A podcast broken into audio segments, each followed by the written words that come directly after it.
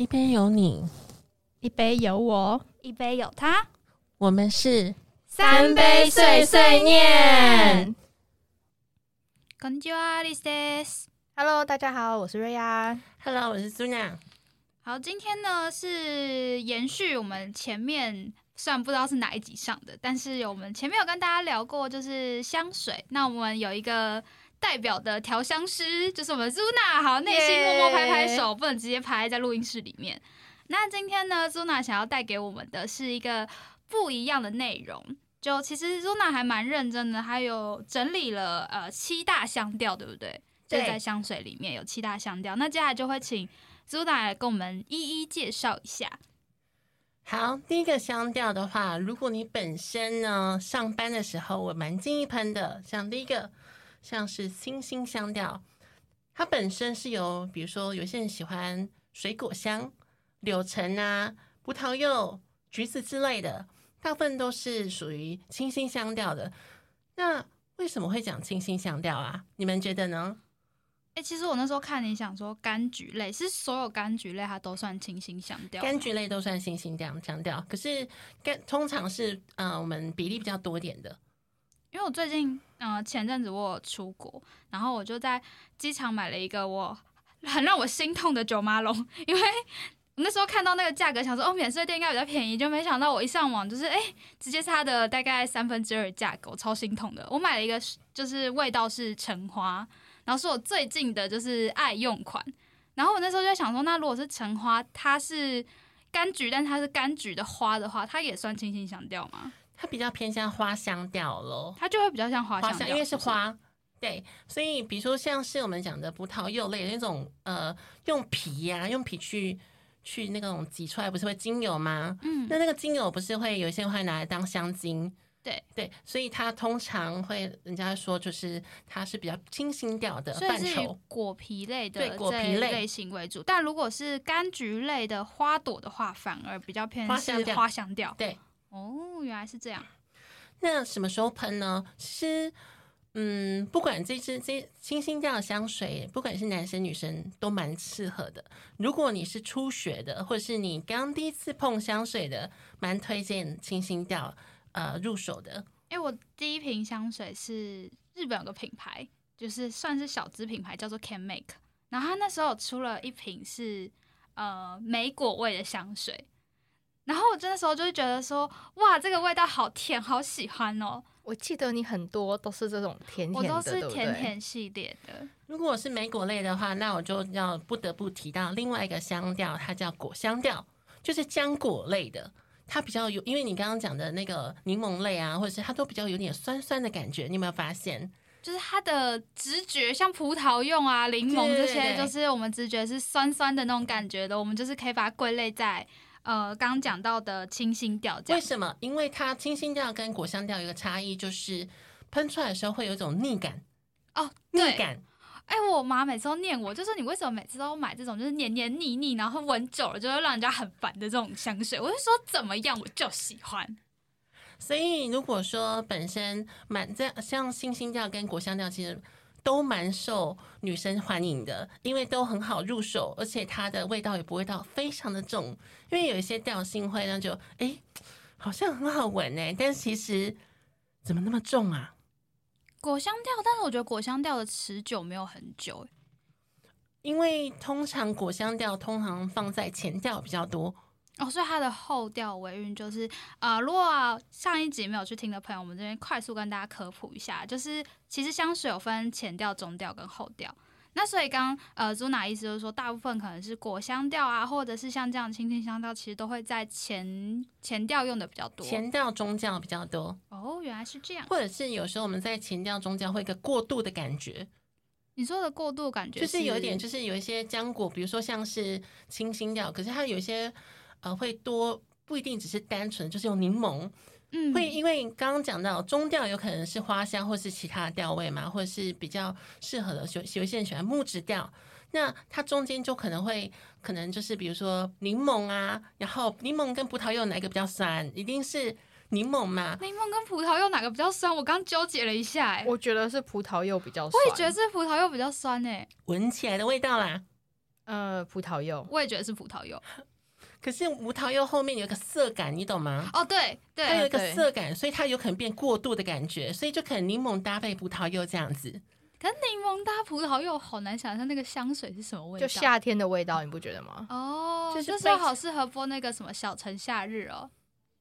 那是什么？等一下，我我你知道，因为因为讲到这个组合的时候，我想到的是那个海边追逐，哎，哈哈，你来追我那一种，啊，对啊就是哎、大家都没有在听，就是抖音歌，是不是？我没有在听哦。好吧，因为就是有时候会过度，所以通常那种调性，有一些有一些人说，他们主打的香水可能就只有一个，比如说擦擦调，里面就是可能只有一个柠檬，前调柠檬，中间花香，然后后调木质之类的。但其实这个混合是可以的吗？其实有更呃，那很看人的喜欢的哦喜好程度啦。但更重要一件事情是，我觉得只有单支的那种香精或是原料，可能味道就的丰富程度就没这么高了。因为我们上次有就是聊到说，我跟我们上集来宾 Melody 我们去呃出国？我们去新加坡，我们刚好在阿拉伯去的时候，那个香水真的就是。因为他们的教育的关系不能用酒精嘛，所以只有香精的那个瞬间，就是确实它有一些是柑橘，它一拿起来，你就会觉得很像被柠檬打脸，你知道吗？有那种当当下你会觉得好像闻了很多化学元素表，真的好可怕，但是又，但如果放在身上沾一点点的时候，你会觉得好像很，好像没有这么可怕。但因为那瞬间瓶盖拿起来的时候，你就会觉得说，哇，这瓶里面应该都是元素表。对，就是因为那个味道会超级无敌重啊。可是不管怎么讲呢，这些都很偏好个人喜好。因为有一些人会问我说：“哎，请问一下，到底我适合什么样的调性啊？”我相信，如果说会做香水的，或是喜欢香水的，都会被问，或是想要问这件事情。或是有没有推荐的嗯，调性？对，嗯所以其实我刚刚讲到的，呃，果香调跟清新调，其实如果你今天是第一次买，都蛮推荐的，因为它味道不会很久，比较入门一点，比较入门款。那其实如果真的要的话，我反而是推荐清新调。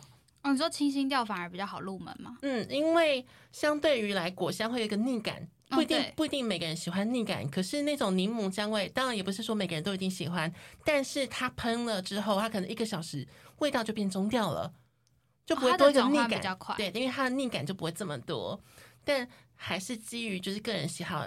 的一个方式，那通常呢，清新调我蛮推荐。如果你本身有在运动的、运动人员的，或者是你本身需要外勤的，我蛮推荐的，因为它没有这么腻，可是又带点味道。我印象中的运动人都是木质调的香水比较多，哎，哎，对我也是这个印象。来，这个时候我们要颠覆一下印象，因为有时候人的身体的汗不是那么好闻，所以是会改变那个会。改变那个木质调的味道。有时候很需要看这个人适不适合木质调。这时候为什么说你运动的时候，如果你擦木质调，反而反而会味道更重？我突然想到一个，我突然想到一个很恶心的组合，就是那个果香甜甜调果香然后甜甜调，然后呢？搭配运动的人。好，确实有不一定啊。如果他是啦啦队，就是梅啊。呃，但我觉得梅啊也有闻起来没有那么好的吧。这我就不好说了。我只能讲说，果香调还有很多不同的浆果类，所以这个都是要自己去试。但是为什么会说木质调？如果你在运动的时候，不能说不适合，但是它的味道的残留度很重嘛，哦，对，变成说，如果你运动完你的汗是有味道的，那个味道会在电梯里。电梯里面会很恐怖。好，现在我没有完美的那种想象画面呢。啊，没有，我跟你讲，电电梯里面很恐怖。还有另外一个情况，就是当你周围的人都喷了各乌龙水、香水。香水，然后就是因为这种情况在欧洲非常的常见。哦，对，因为老师待过德国哦。对，但我觉得，但我觉得我还好，是我遇到的德国人喷香水都比较收敛一点，不是那种呃，你要是那种你要很靠近它，你才会闻得到香水味道那一我很。好奇，老师在国外有遇过法国人吗，有啊，很那多啊法。国人是不是真的就是香水用的蛮重的？呃，但我觉得我遇到的法国人，尤其是女生啦，他们身上会带一点淡淡的香水味。只有淡淡的。对，男生还好诶，我反而是嗯，意大利或者是德国男生比较会喷，哦，真的吗我？遇对到是西班牙人比较会喷呢、哦，西班牙人也很会喷哦。完全颠覆我的想象。而且我跟你讲，西班牙人有我自己遇到的类型，通常都喷那一种味道比较重的，因为他们都会喷古龙水。那所以我对古龙水印象就是味道比较重。那因为很多古龙水都是什么麝香啊、木质调啊之类的，所以你就会发现到说，哇哦，今天它出现，你要记得离它远一点。不然鼻子会受伤。就是会很浓，会很浓，尤其是如果同时你有很多的男生跟你一起搭电梯的情况之下，他们要是万一是属于喷浓香水型的，我跟你讲，那真的是你恨不得马上就说我下一层要下去。哦，听起来很可怕。嗯那我想问，因为刚刚我们提到都是呃清新调、果香调，都是比较比较入门款。那如果我们直接来个极端到刚提到的，可能比较重一点的话，会是什么样的香调啊、如果是如果是重一点的香调，我觉得是像是富奇调或者是熏台调，它本身的味道就是比较男性在用的了。哎、我没有听过富奇调跟熏台调，可以简单跟大家科普一下吗？你知 道他刚刚讲那两个、那个、那六个字的时候，我的脑袋是问号、问号调，问号、问号调调，，没有那个字，你知道吗？对，那个字找不出来哎。因为它这个香水是某一间公司推出来的，哦，所以它是以公司去命名吗？还是它本身呢，它本身是因为呃，它算是因为它为了要跟之前呃之前有另外一个调是西普调，它是很早的另外一个香水的调性。那我先科普一下为什么会讲富奇调。对，就像刚刚我们美丽的 Alice 讲到的，它是一个公司名字，哦，它是公司，它是公司推出的一个香水调性。那它本身是为了要强调薰衣草的味道。哎、所以富奇其实它是指薰衣草的香味哦。它是一个更加想要让那个呃，因为以前的香水很明显就可能木质调啊，嗯或者是古花香调啊等等之类，它是要让它的复杂程度更高一点，所以后来才推出的一个调性。就是把不同的呃香调把它混在一起，然后去制作成呃的一种调性，所以才会叫做富起调。嗯，而且主要它会是强调是用象台，就是像是那种呃阳藓那个什么藓台类的，线台类的那一种，就瞬间从夏日阳光到一个阴暗潮湿的北欧雪地的哎、感觉。等一下，我先讲一下那个苔藓这个系列的东西呀、它基本上它比较适合夏天、夏秋这一种暖暖，然后又有点湿度高的地方，没错，所以它其实真的真的，但是我跟你讲，苔藓这东西它还是要固定要有光晒，它才会漂亮。你可以去看那个京都有专门在照顾这一类型的职人，植物哦，嘿，有很多的那嗯个庭院他们都有。就是、哦、对，因为日本的那个他们有一个造景，里面很多都会用这类型的植物去做，对不对？对对对，所以你会发现他们有有这种有这种造景的地方，它通常开放你去看苔藓，只有夏季因为夏季它可以长得最漂亮。这时候我们就不得不提到西普调了。西普调是在呃一九七一年的时候，有另外一个香水师所做出来的，呃，比较偏向是一样是显苔调，可是它更强调是花香的花香的那种味道。就是我刚刚提到，比如说薰衣草，它也是另外一种花嘛。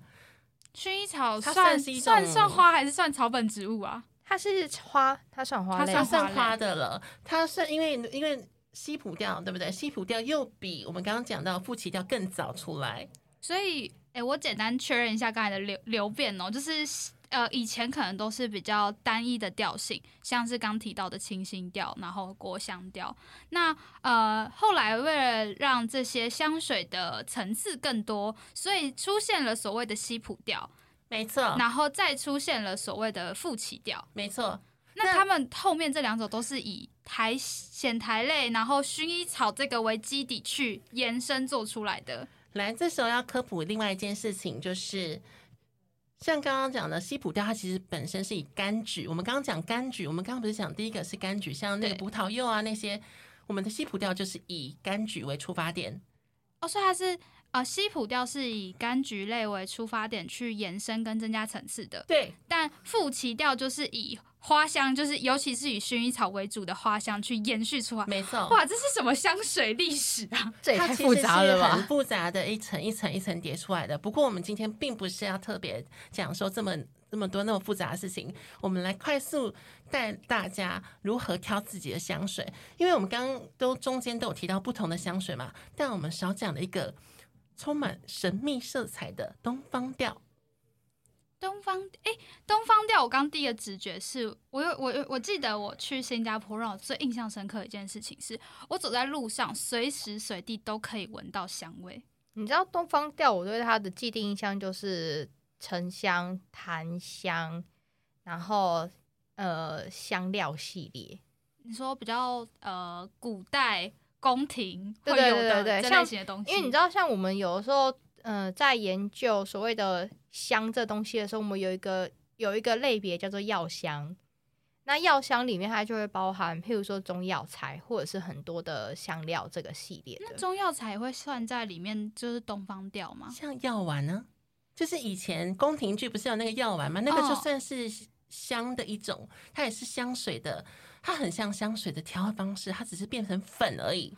我现在想到的都是那个什么《如懿传》里面，然后把那个把那个手环扣打出来，然后里面就是一堆就是会让人家不孕的那个啊，对对对对对。其实你知道以前，因为东方东方跟西方的制香方式比较不太一样，东方比较强调薰衣，比较不强不是，因为他们通常我们在在身上的时候，因为东方人本身就没什么汗，你懂的，就是汗味也不会那么重，而且我们常洗澡，因为是这样吗气候的关系，因为气候的关系，那因为东方人比较洗澡洗的比较勤。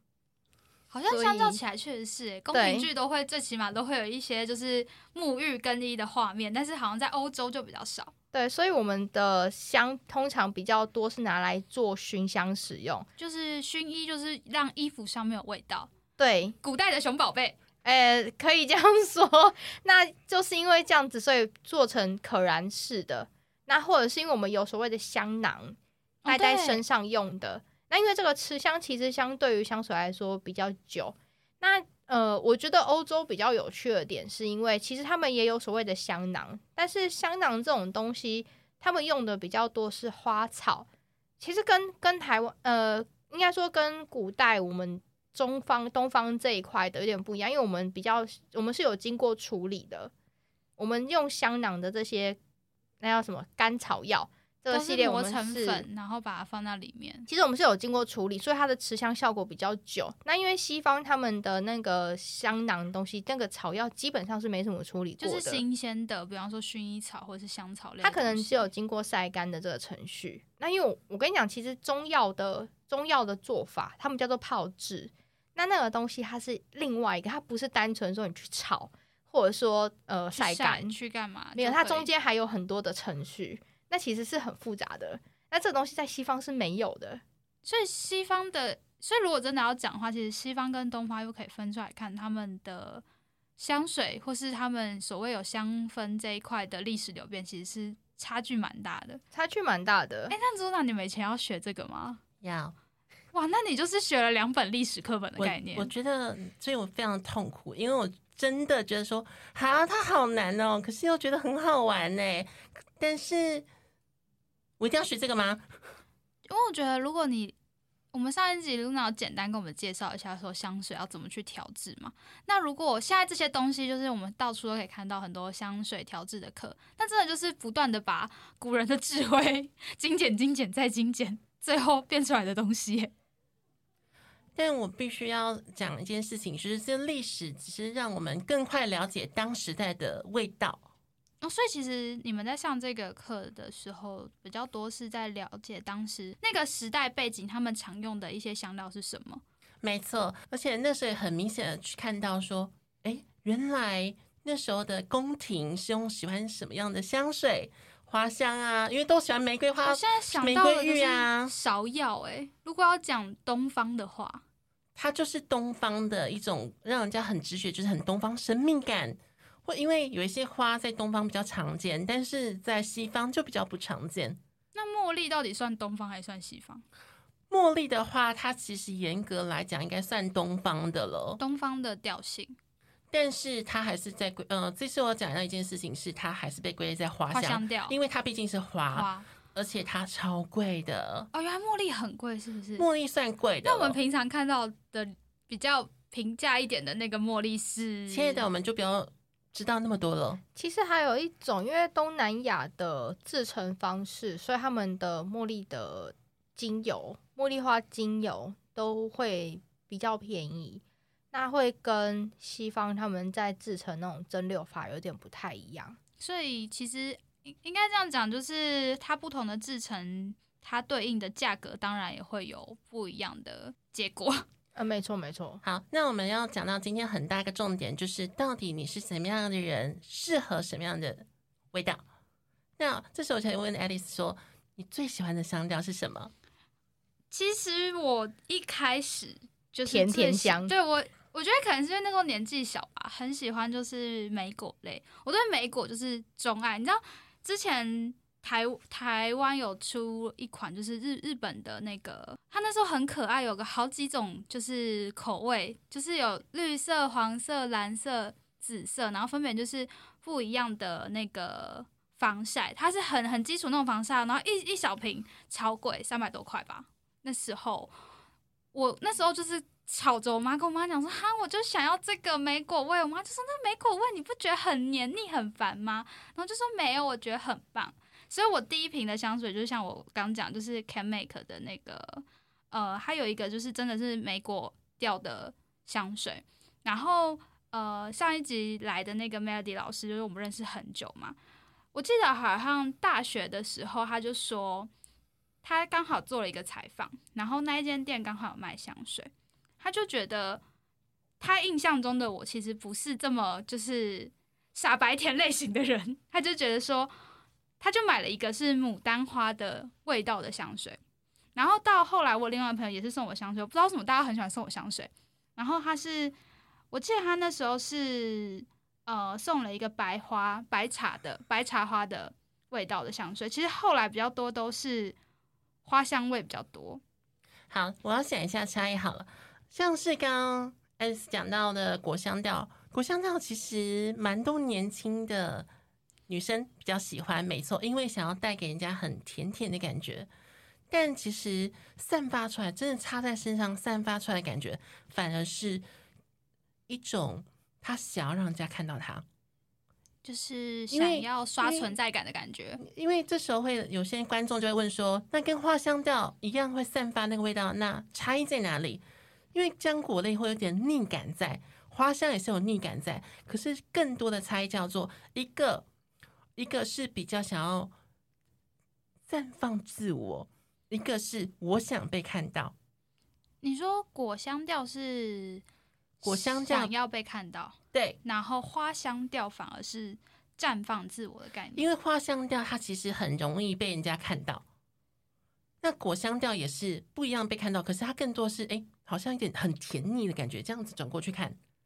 然后一个是走过去的时候，人家可能会默默回头想说味道在哪里，那一个就是我知道你有 你有莓果的味没错，道，没错，没错。所以在挑这两个的时候，两个都很棒。但是我必须要先澄清，这是我自己的分类。我自己觉得说，果香会喜欢果香调的人，会出现一个东西叫做他其实对自己非常没自信。嗯，如果是这么讲，确实以对应到那个时候的我的话，对自己的自信心是真的比较低落一点啊。因为我们想要让人家看到啊，而且更重要一件事情是，果香调它其实是要让人家有点像开花结果的感觉，它更多的是一种呈现，是我已经长大了。所以才会是呃比较多可能年纪比较小的呃年轻女生会很喜欢的类型。因为他会强调，yes，我终于要十八岁了。但是十八岁之后，很多人就反而会变成花香调，有没有发现？哦，对，因为花香调就变成是那种一般女生会那种正值、青春年华的感觉。就是开花绽绽放的感觉。没错，没错。然后清新调的话，反而是我们常在讲的上班很好用。因为它不会太重，然后又自带一点气场嘛。没错，那木质调，有些人说木质调好适合男生哦，答案是错的。它其实带更多带给人家是稳定，所以如果说你今天在不同的场合，你喷木质调，你不一定会特别让人家注视到，因为很多人都会喷木质调。因为我有一个朋友，他很喜欢香水，但是他每次选的香水都是木质调，他连所有的香氛蜡烛他都是选择木质调。这样子就会让人家哎，你是小透明哦。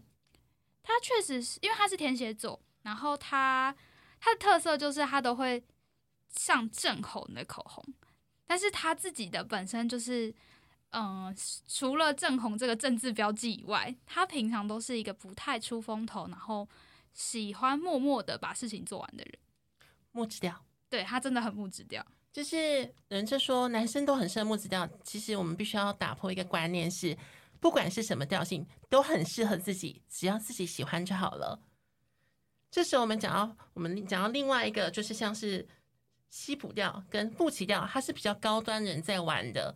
你本身高端是简单说，你已经玩香水玩到就是我知道我想要什么味道了。就比较上流人士嘛。被你这样一讲，没有，我跟你是讲，我的第一瓶的香水就是西普调的。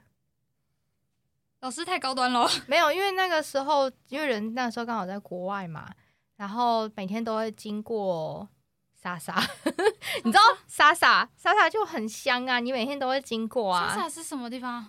就是嗯、呃它是一个卖那个美妆系列，是在德国的对对对对对。然后因为他们家就很香，然后我就有的时候会，我就基本上常常经过，然后有时候就会进去里面看一下。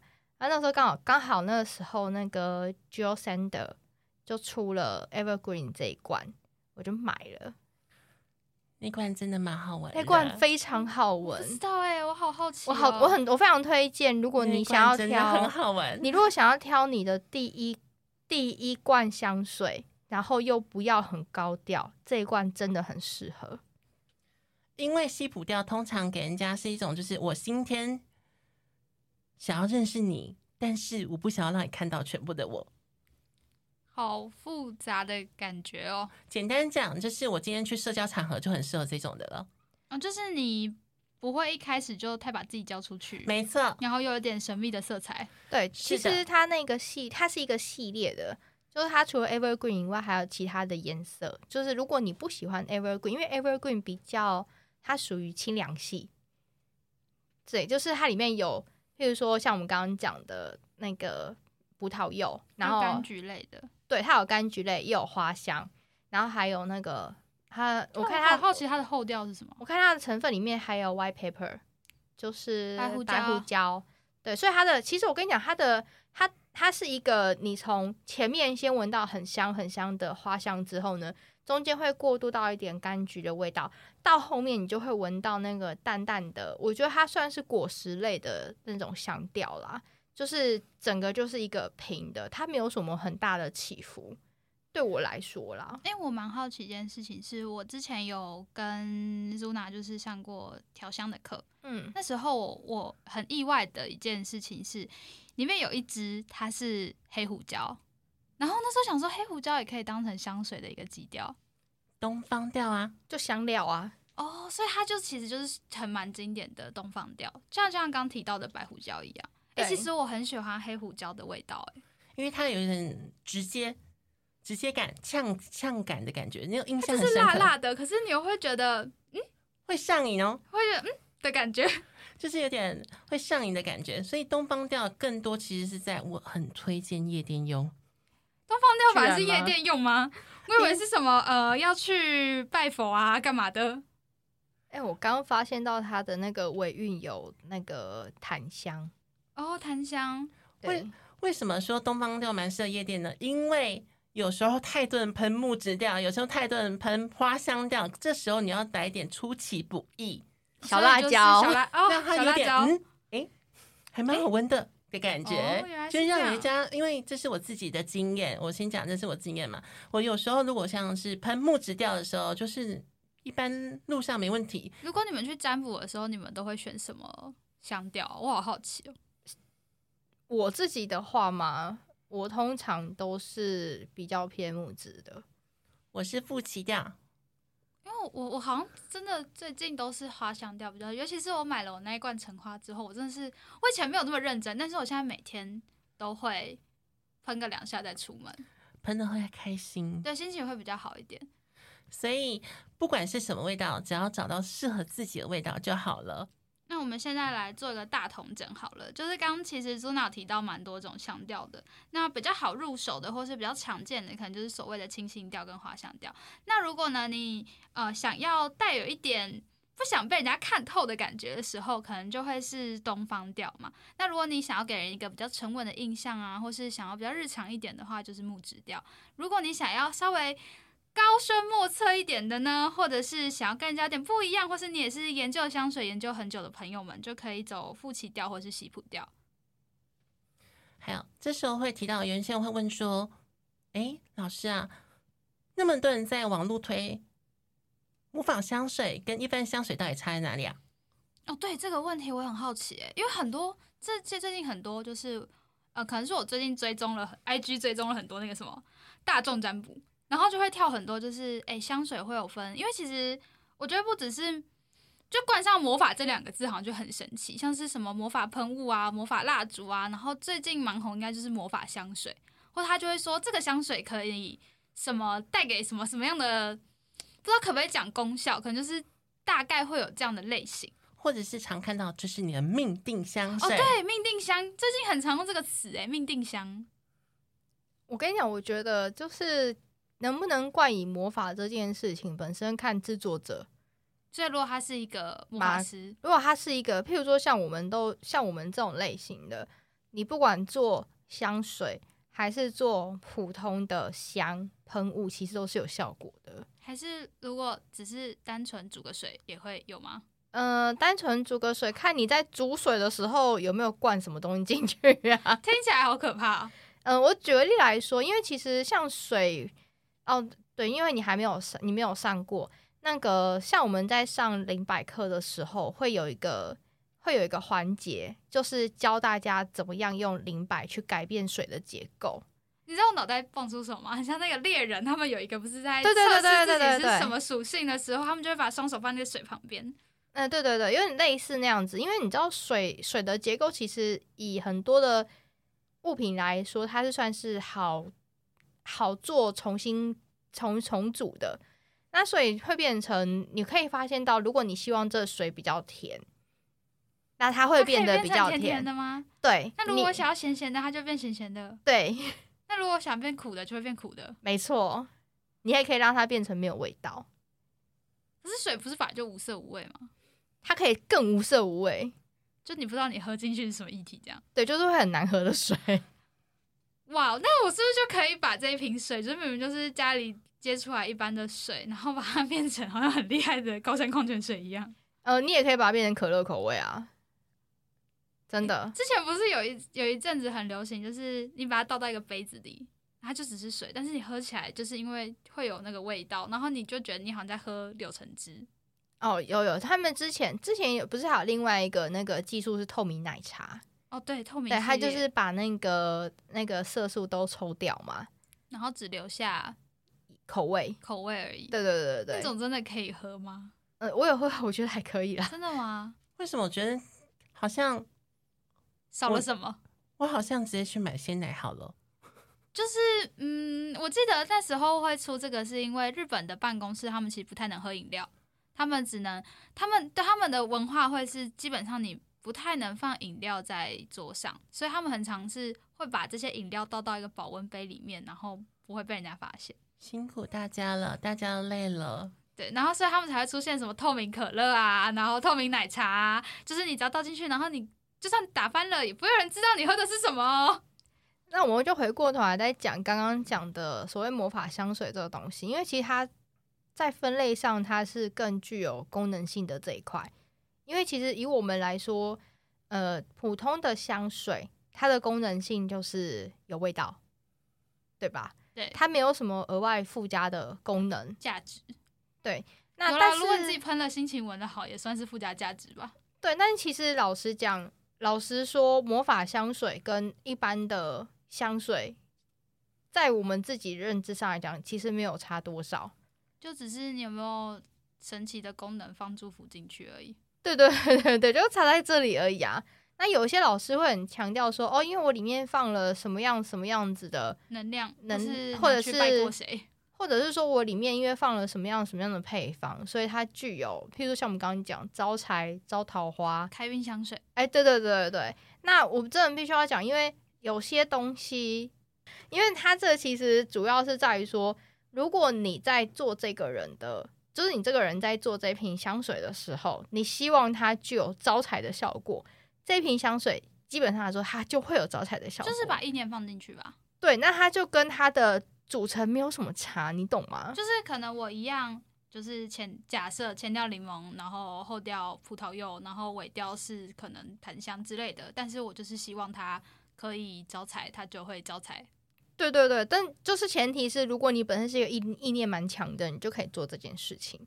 这让我想到前阵子发生一件很好笑的事情，就是有一天苏娜就打电话给我，她就说：“哎、我要找你跟谁谁谁谁谁，然后我们一起在哪边哪边碰面。”然后想说发生什么事，她就说：“我今天出门的时候做了这一瓶顺半年香水。” 没有，他是说啊、这个东西就是会让你们接下来半年就是过得很忙很忙很忙很忙，但是会呃对会比较顺一点，所以我后来就是拿这瓶去喷我朋友，就说哦这瓶就是顺半年香水哦。那这这这东西就是，如果说其实因为有时候配方它会有一点会不一样的原因，它也会跟如果你的配方是有专门调，那在做的这一个人他的意念就不用放的特别多，那如果这就是起起到起到一个辅助的作用。我好奇问一个问题，就是如果我们选的香调本身，因为每个香调可能都有它的代表意涵嘛，那如果也是跟，比方说他想招桃花，就放呃桃花类的、桃花类的、桃花类比如，说，呃，通常如果要招桃花，我们会比较建议